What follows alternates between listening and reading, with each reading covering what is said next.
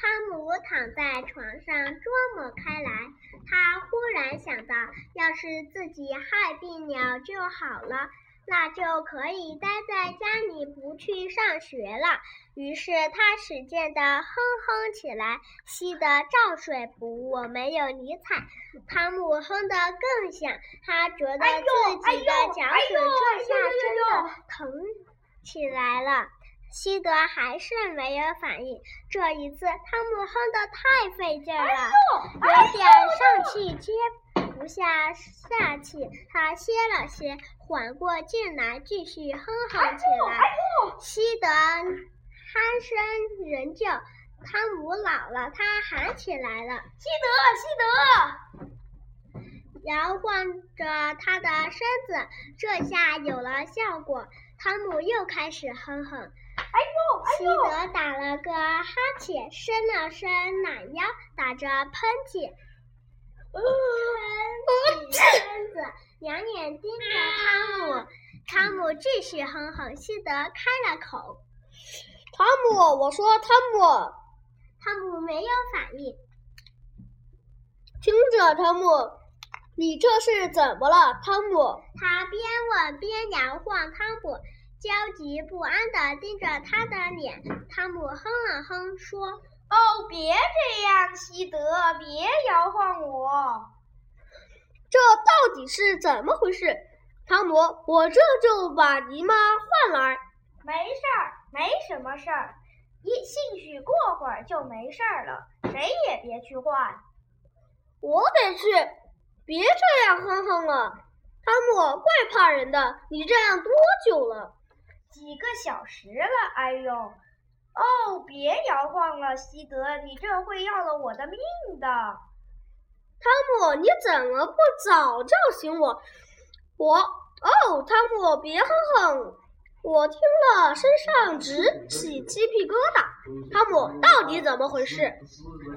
我会宽恕你的，西德。你为我做的事，我全部都会宽恕的。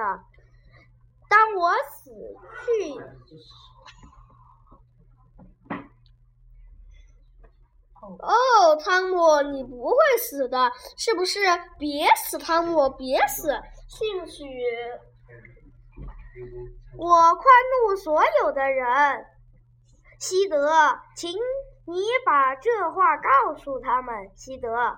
还有，你把我的窗框和那只独眼猫送给镇上新搬来的那个小姑娘，告诉她。可西德没把话说完，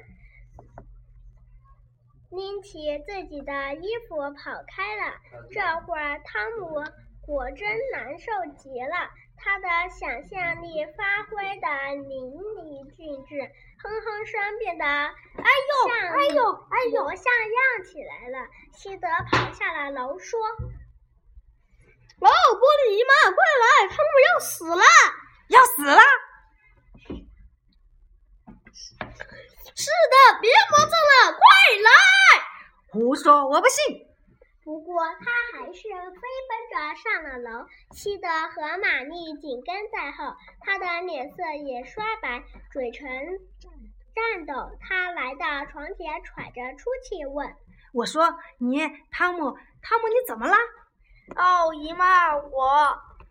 你这是怎么了？这是怎么了，孩子？”“哦，姨妈，我的脚趾又疼又疼又酸，想上快举了。”老太太一听，一屁股坐到椅子上，笑了起来，笑罢又叫喊起来，又是笑又是叫的，之后才恢复了常态，说：“汤姆，你可把我吓坏了！你别乱说一气了，快给我起来！”哼哼声终于停止，脚趾也不再发疼了。这孩子觉得自己有点犯傻，便说。玻璃姨妈，我好像是得了坏疽了，痛得不得了，痛得连牙齿也过不上。牙齿？牙齿怎么了？你的牙齿怎么回事？有颗牙松动了，痛得要命。好了好了，别再嚷嚷了，张开嘴看看。哦，可不，果真松了一颗。不过绝不会因为一颗牙齿就死人的。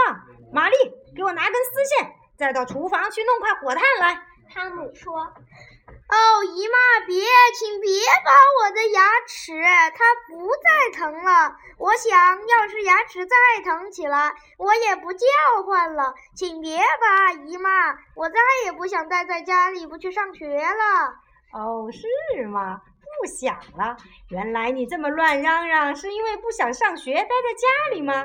想去钓鱼？汤姆，汤姆，我这么疼你，可你老生的法子捣乱，伤我这老人的心。说话间，拔牙的器具已准备停当。老太太把丝线的一头牢牢地拴在汤姆的那颗牙齿上，打了一个结，另一头绑在床柱上，接着拿起火炭，猛地朝汤姆的脸上扇去。哎呦！结果那颗牙齿就掉在床桩上，摇来晃去。选自《马克·吐安·汤姆·索亚历险记》第六章：汤姆病得不轻。旁白：邱雅慧。汤姆金一鸣。西德甘雨轩。玻璃姨妈徐晓峰。谢谢收听。好了，把这个。